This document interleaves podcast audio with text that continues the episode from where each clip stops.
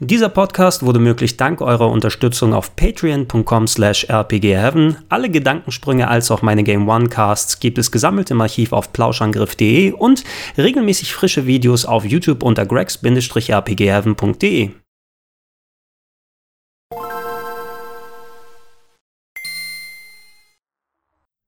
Schönen guten Tag und herzlich willkommen zu meinem kleinen Ersteindruck zu Dragon Quest 11 auf der PlayStation 4.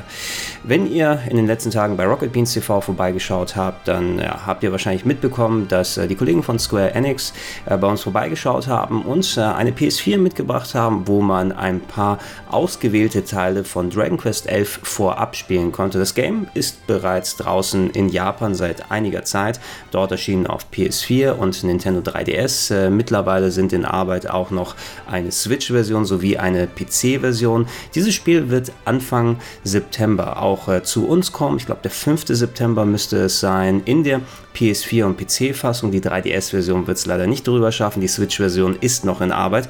Ich konnte es da anspielen und habe jetzt auch noch das Glück, äh, ein bisschen länger an der finalen Version sitzen zu können. Und äh, ja, ich glaube, ich habe jetzt so weit genug gespielt, dass ich euch einen kleinen Ersteindruck geben kann, wenn ihr daran interessiert seid, was am Spiel dran ist, äh, ob ihr ja, euch auf Anfang September freuen könnt, ob ein noch weiterer Kandidat für das Rollenspiel des Jahres dann da ist. Äh, natürlich, ich bin jetzt nicht besonders weit drin, habe erstmal ein paar Stunden reingespielt, aber kann schon ein paar Eindrücke wiedergeben. Ähm, ich werde aber weiter natürlich sehr ausführlich spielen und hoffentlich, wenn das Embargo kurz vor Release vorbei ist, euch da ein ausführliches Review bieten. Deshalb soll das heute nicht allzu lang werden. Ich will auch nicht zu viel vorwegnehmen, aber ich kann, glaube ich, schon einige Gedanken zusammenfassen und äh, das könnt ihr gerne begleiten begleitend als äh, ja, Begleitstück zur Live-Play-Session, die auf Rocket Beans TV gewesen ist, dann sehen.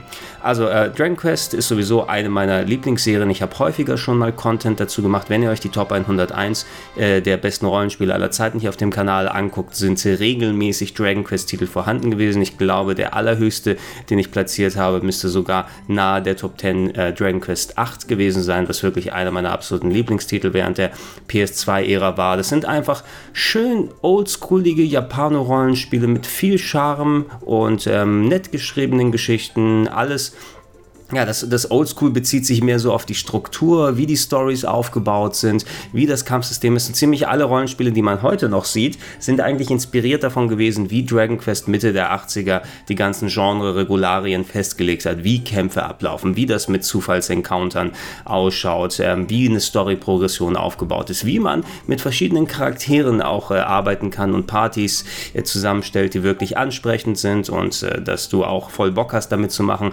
Und ja, mit den Jahren Jahren war natürlich dann immer wieder neue Spiele rausgekommen, Re-Releases. Äh, Im Westen hatten wir zwar eine etwas maue Release-Politik, was die Titel angeht. Die ganz frühen NES-Titel kamen nur in die USA. Hier in Europa konnten wir erst seit Dragon Quest 8 mitspielen, aber das war auch wirklich einer der Ausnahmetitel. Seitdem war die Serie ein bisschen mehr in den Handheld- und äh, Mobile-Bereich gegangen, einfach weil das die äh, am weitesten verbreiteten Plattformen sind äh, und Dragon Quest immer dahin geht, wo die meisten Leute Leute sind. Dementsprechend geht da mehr, dass äh, die Zugänglichkeit wichtiger ist als jetzt der technische Anspruch, den man hat. Umso mehr habe ich mich eben darauf gefreut, dass Dragon Quest 11 endlich wieder die Rückkehr sein soll zu dem, was Dragon Quest 8 für die PS2-Ära bedeutet hatte, nämlich ein großes Singleplayer-Rollenspiel mit entsprechend passender technischer Qualität und natürlich allen modernen Annehmlichkeiten und Erfahrungen, die nicht nur das Dragon Quest Team mitgenommen hat, sondern dass wir auch als Spieler mitgenommen haben. Dass ich nicht mehr darauf angewiesen bin, irgendwelche irgendwelche Remakes von alten Dragon Quests auf dem Nintendo DS zu spielen oder gar Titel, die hier gar nicht offiziell rausgekommen ist. Dragon Quest 10 beispielsweise war ein MMO, was in Japan zuerst auf der Nintendo Wii erschienen ist und ich glaube danach auch auf Wii U und dem PC.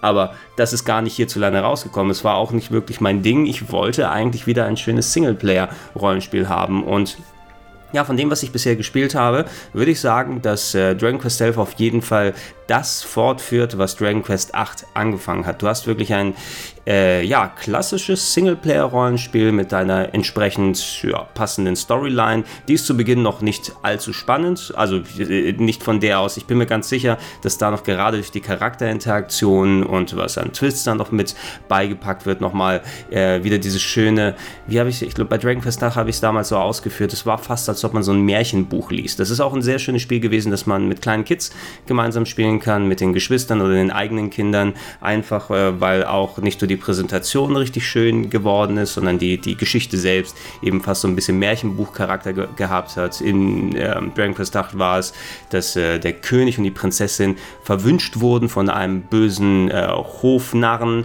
äh, der die Weltherrschaft an sich äh, reißen will. Und dann geht der König als Troll durch die Welt und die Prinzessin als Pferd. Und man ist äh, dann ein Teil der Leibgarde. Und mit denen ist man dann unterwegs, um diesen Dol Magus zu fangen. Und er hat lauter fantastische, also im, im Sinne von Fantasy, Encounter und kleine Story Parts und es war wirklich ein, ein kleines magisches Erlebnis mit vielen Magic Moments, auch wenn es jetzt nicht die krassen Story-Wendungen überall gehabt hat, die man eher von Final Fantasies gewohnt ist. Und den Eindruck macht es jetzt auch bei Dragon Quest 11. Man ist ähm, der sogenannte, ich glaube, Lichtbringer hieß es in der deutschen Übersetzung. Ähm, man ist wohl als äh, Baby dann in ja, äh, königlicher Umgebung geboren worden und äh, aber sobald ein Lichtbringer geboren wird, bedeutet das, dass in der Welt wohl auch Böses dann aufersteht. Das ist anscheinend so in der Geschichte der Welt, da sobald einmal ein Held des Guten sozusagen da ist, muss auch ein, eine äquivalente Kraft des Bösen dann existieren, damit die beiden irgendwie aneinander gehen können. Und das schmeckt vielen Leuten da nicht, äh, sodass der Junge äh, weit ab von seiner eigenen Familie in einem kleinen Dorf aufwachsen muss. Und äh, wir steigen ein als Spieler, als er gerade seine Reifeprüfung ablegt und zum Manne wird und ihm dort sein, sein Schicksal eröffnet wird, wo es heißt, hey mein Junge, du hast dieses Mal auf dem Handrücken, du bist der Lichtbringer geh mal los und äh, erfülle dein Schicksal. Und so weit habe ich gespielt. Ich konnte auch noch einen Part zocken, der ein bisschen weiter später im Spiel gewesen ist. Ich denke, der war vielleicht so, ich würde mal sagen, 10, 15 Stunden drin. Ich konnte das leider nicht absehen. Das war schon quasi die zweite vorbereitete Demo, wo ich schon mal ein bisschen später reingucken konnte, um da mir eine größere Stadt anzuschauen, einen späteren Story-Part, neue Partymitglieder kennenzulernen und auch einen Bosskampf zu machen. Ähm, und es scheint mir auf jeden Fall so richtig wieder die typische Heldenreise eben zu sein. Aber es hatte wirklich den Charme und die Dialogstärke und wirklich auch einen kleinen Teil die Magie, den ich bei Dragon Quest 8 gespürt habe, zumindest vom Anzocken jetzt bisher aus. Ähm, das, äh, da tut auch äh, die Präsentation ihr Übriges dazu, äh, dazu auf der PlayStation 4. Ich habe es auf einer PS4 Pro als auch auf einer normalen PS4 gespielt. Äh, das Game läuft durchgehend mit 30 Bildern pro Sekunde.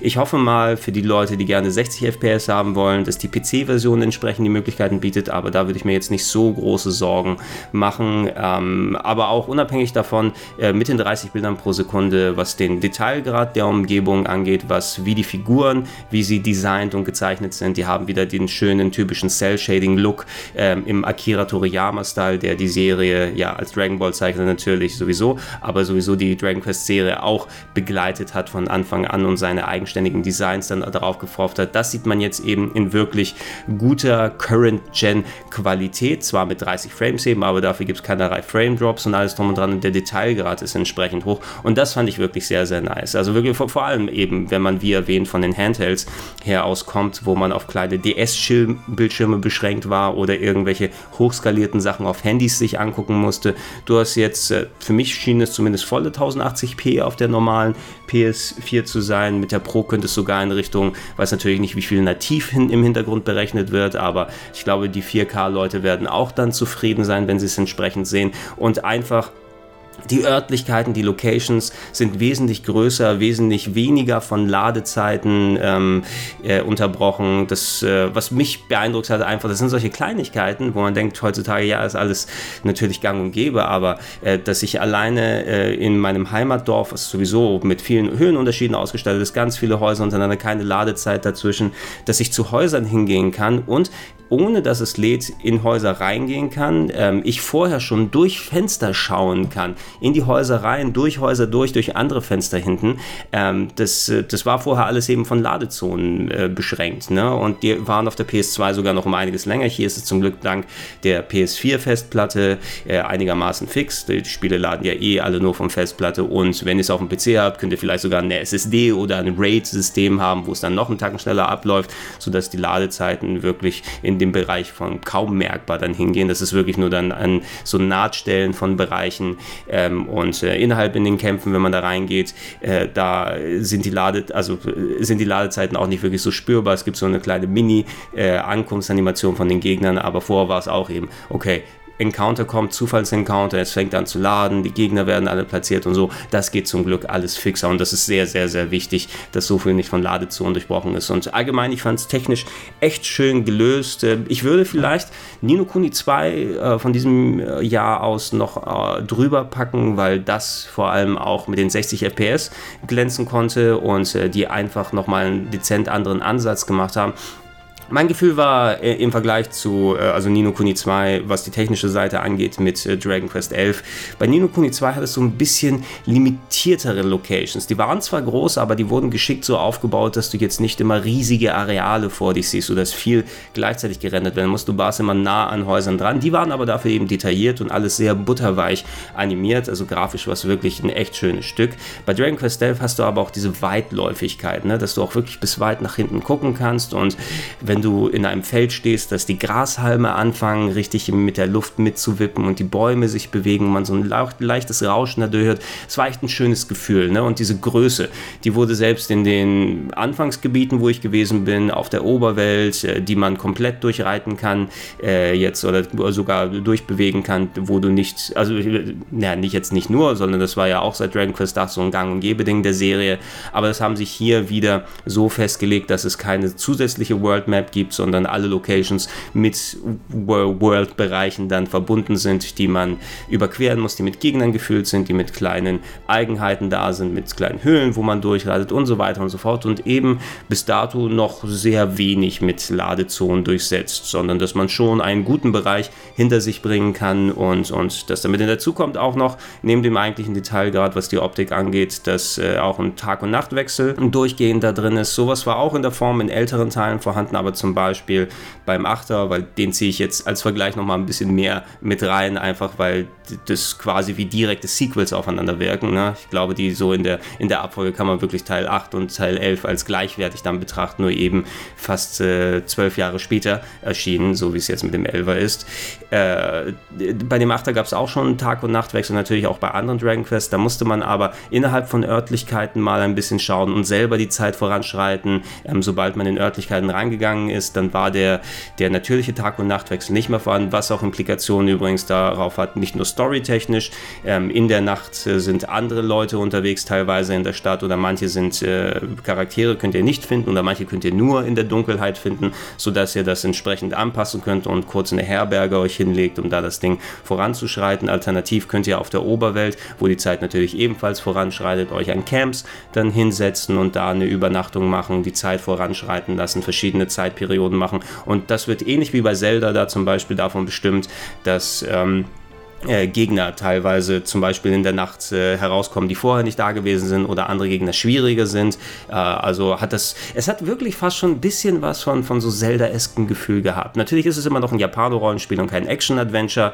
Ähm, ich würde fast sagen, die Leute, die Breath of the Wild gemocht haben, die finden hier vielleicht auch einige Sachen wieder, die denen munden. Es ist natürlich nicht diese Freiheit und Weitläufigkeit, die in Breath of the Wild hatte, aber es hat fast schon Action-Adventure-eske Züge eben mit der großen Welt, die man erkunden kann, mit den ganzen Ecken, wo man hingehen kann und einfach wie breit und, und offen die Welt designt ist. Und ich bin sehr gespannt darauf, wo das hingeht. Die Anfangsgebiete, wie gesagt, waren schon einigermaßen gut äh, groß und inszeniert gewesen, so dass ich äh, voll Bock drauf habe habe, mir den Rest der Welt anzugucken, durchzugehen, mir das anzuschauen und dass es echt viel Spaß machen wird. Ähm, wenn ihr euch fortbewegen wollt, ihr könnt das äh, entweder zu Fuß machen, dann könnt ihr Gegner, die diesmal zum Glück alle sichtbar sind auf der, äh, in den Kampfgebieten und in den, äh, auf der World Map drauf, also ihr könnt hingehen und Gegnergruppen dann angehen, sodass ihr ins Kampfsystem reinkommt. Ähm, könnt ihr entweder per Fuß unterwegs sein, es gibt eine Lauftaste, die zusätzlich äh, so in der Form äh, dazugekommen ist in der westlichen Fassung. Ich glaube, vorher hatte man so ein limitiertes Laufen in der japanischen, sind etliche Upgrades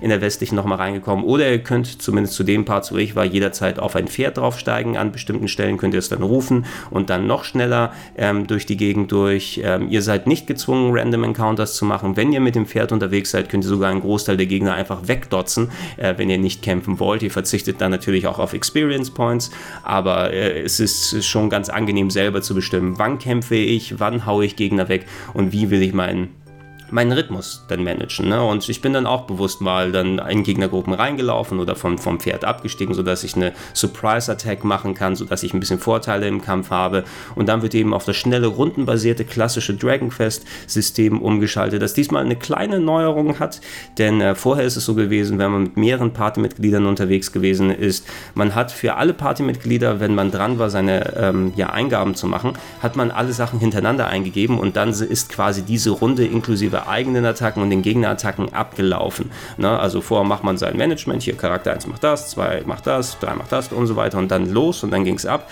Hier ist es tatsächlich, dass je nachdem, welchen Charakter man die Eingabe macht, dass dieser auch seine Attacke ausführt. Ähm, ich weiß nicht, ob das so eine kleine Näherung in Richtung Active Time Battle ist von Final Fantasy. Man sieht jetzt keine Leiste oder so, die beim Active Time Battle hochgeht, aber man kann sich, glaube ich, vorstellen, dass da je nach äh, den Charakterwerten, also wie ist der eigene Speedwert, Werte, wie oft kann ein Charakter pro Runde angreifen, dass da diese Rollenverteilung, dass es nicht mehr diese klassischen Runden gibt, Runde 1 äh, Gegner und selbst und so weiter und so fort, sondern dass es bestimmt wird vom Speedwert. Und ähm, wenn ein Charakter dran ist, es kann durchaus auch sein, dass ein Charakter zweimal hintereinander dran ist, je nachdem wie es gerade gelegt ist oder ob ein Gegner mit einer Magie aufladet, äh, auflädt, äh, mit der äh, dann es ein klein bisschen länger dauert, bis es soweit ist, um die äh, abzugreifen. Und äh, dadurch, dass die Instant-Sachen da sind, ähm, kommt ein anderes taktisches Gefühl rein. Ne? Man kann weiterhin auch KI-Sachen reintun und äh, die liefen bisher auch ganz vernünftig. Ähm, viele verschiedene Varianten, die man nehmen kann, ob sie die eigenen Charaktere dann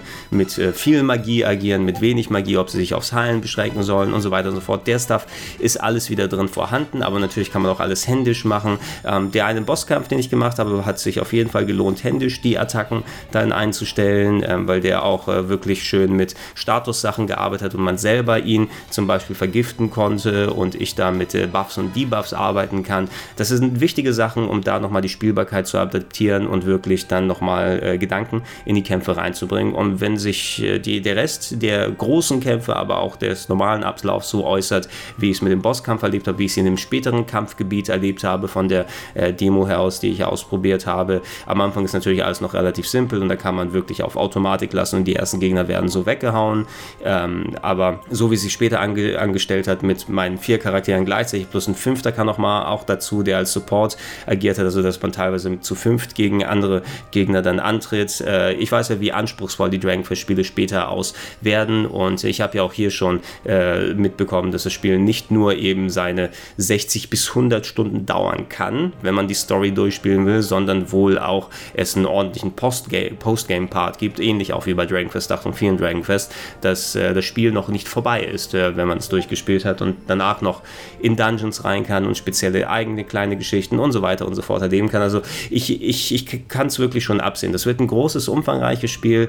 Ähm, ich muss gucken, ob ich jetzt noch wirklich die Gelegenheit habe, mich so drin fallen zu lassen, wie es mit Nino Kuni 2 gewesen ist, weil als das rausgekommen ist, hat es mich richtig gepackt und ich habe da innerhalb von anderthalb Wochen, glaube ich, 90 Stunden oder sowas gespielt. Das war voll blah, was mir einfach so viel Spaß gemacht hat, ähm, was aber auch natürlich dann seine eigenen Problemchen hier und da hatte, aber es hat einfach einen Nerv bei mir getroffen. Und äh, das Gefühl, was ich jetzt bei Dragon Quest 11 habe, ist, dass dieser Nerv auch jetzt wieder so leicht angezingelt wird. Aber jetzt in den Sommermonaten muss ich gucken, ob ich mich wirklich da auch richtig so fallen lassen kann. Ich hoffe es, dass ich dann noch ordentlich Zeit investiere und zocken kann.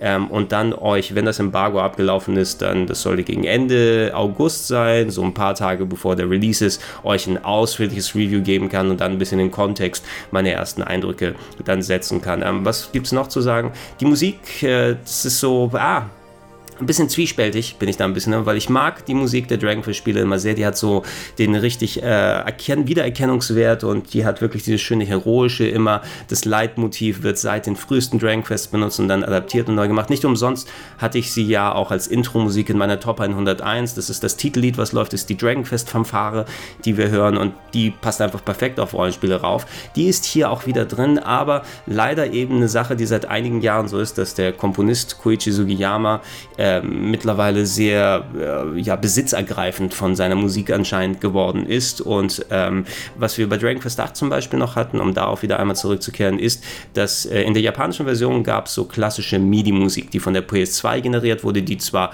ganz gut komponiert war, aber da schon ein klein wenig altbacken geklungen hat. Ich mag MIDI-Musik, ich mag so Chiptunes und so weiter, aber in heutigen Zeiten hast du es natürlich, wenn du so ein voll opulentes, großes 3D-Anime-Style-Rollenspiel hast und da hörst du Chiptune-Musik, Musik im Hintergrund kann schon ein bisschen äh, ja, dich, dich rauszerren, wenn du konkret wirklich darauf achtest. Und ähm, das war bei Dragon Quest 7 und 8 den Remakes, die wir auf dem 3DS bekommen haben. Ähm, das war bei dem auch so, denn ähm, die haben, äh, ich glaube sogar noch in der japanischen Version äh, teilweise sogar orchestrierte Musik drin gehabt. Ähm, das wurde bei Dragon Quest 8 in der westlichen Version, die Chiptune-Musik der japanischen PS2-Version wurde gegen eine Orchesteraufzeichnung ausgetauscht und das war wirklich sehr, sehr passend, fand ich. In den 3DS-Fassungen von Teil 7 und Teil 8, die vor eineinhalb bis zwei Jahren gekommen sind, hier nochmal als Remakes daraus, da haben wir auch leider nur Chiptunes bekommen. Anscheinend, weil der Sugiyama sehr besitzergreifend von seiner Musik ist und sagt, hey, ähm, ich will noch meine orchestrierten Alben in Japan verkaufen, nicht ohne meine Erlaubnis dann orchestrierte Soundtracks irgendwie in die Spiele reinpacken. Und es gibt auch sehr starke Streaming-Regularien. Wenn du das Spiel einmachst, äh, wird dann da auch gesagt, hey, wenn ihr dieses Spiel streamen wollt, ihr dürft nicht die Musik separat rausnehmen und dann äh, unter andere Videos versteigen, sondern es muss immer mit Ingame zusammen sein. Also da hat er wohl einen ziemlichen Knebelvertrag mit Square irgendwie ausgemacht und das Resultat ist, dass auch hier in Dragon Quest 11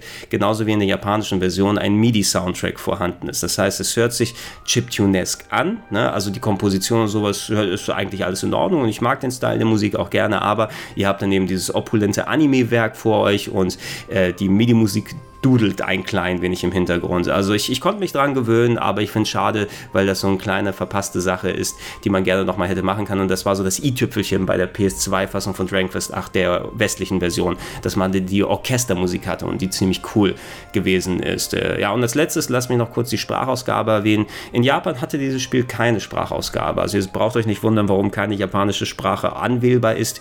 Hier in dem Game, ähm, Dragon Quest Games haben in Japan traditionell keine Sprachausgabe und ich ich glaube, das ist auch wirklich so ein krasses Traditionsding, ähm, dass da teilweise ein paar Leute auf die Barrikaden gehen würden, wenn dieser Effekt dann da wäre, dass auf einmal Sprachausgabe zu den Charakteren gepasst hat. Aber Sprachausgabe ist super in Dragon Quest. Gerade bei, bei dem Achter und den späteren mit den vielen Dialekten, die beigepackt wurden. Die englischen Synchros sind wirklich ganz, ganz großartig. Und auch hier ne, wieder viele britische Sprecher mit dabei, schöne Dialekte und so weiter von dem, was ich gehört habe. Und ich genieße die englische Sprachausgabe sehr. Ähm, die deutsche Textübersetzung, die ist je nachdem, wie man die PS4 einstellt, äh, kannst du natürlich auf Englisch spielen oder auf Deutsch. Dann sind die, Deutsche, die, die, die Texte deutsch übersetzt, aber leider die Synchro bleibt nur Englisch. Das ist die einzige, die drin ist. Dafür ist die sehr hochqualitativ. Und die deutschen Texte sind auch alle vollkommen in Ordnung. Ich habe trotzdem jetzt für mein Durchspielen auf die englischen Texte umgeschaltet, weil es gibt eine Sache, die mich da ein bisschen rauszieht, nämlich, dass die Namen komplett verändert sind in den deutschen Texten gegenüber der englischen Version. Ähm, innerhalb von der Lokalisation, da ist es ja vollkommen legitim, Namen anzupassen.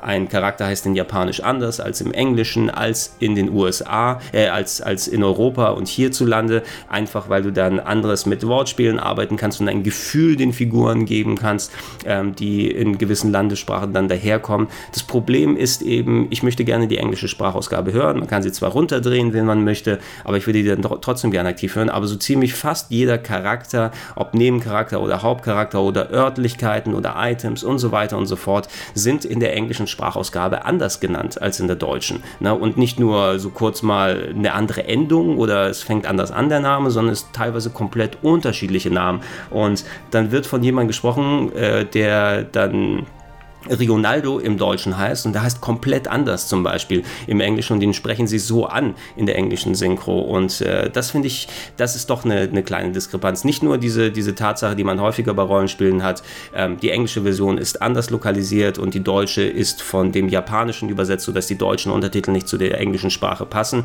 Das Gefühl hatte ich hier weniger, aber die Namen sind einfach mal komplett andere und ähm, wer sich nicht daran stört, die deutschen Texte sind vollkommen in Ordnung, kann man auch viel Spaß haben und die englische Synchro ist auch wirklich sehr, sehr gelungen. Ich habe es aber jetzt erstmal, nachdem ich ein paar Stunden in Deutsch gespielt habe, einfach um diese Kohärenz zu haben. Es gilt auch für Itemnamen zum Beispiel. Ne? Habe ich auf Englisch dann geschaltet. Äh, ich glaube, warte, lass mich mal kurz zusammenkriegen. Ähm, vielleicht habe ich es auch nicht ganz richtig im Kopf, aber der Unterschied ist auf jeden Fall da.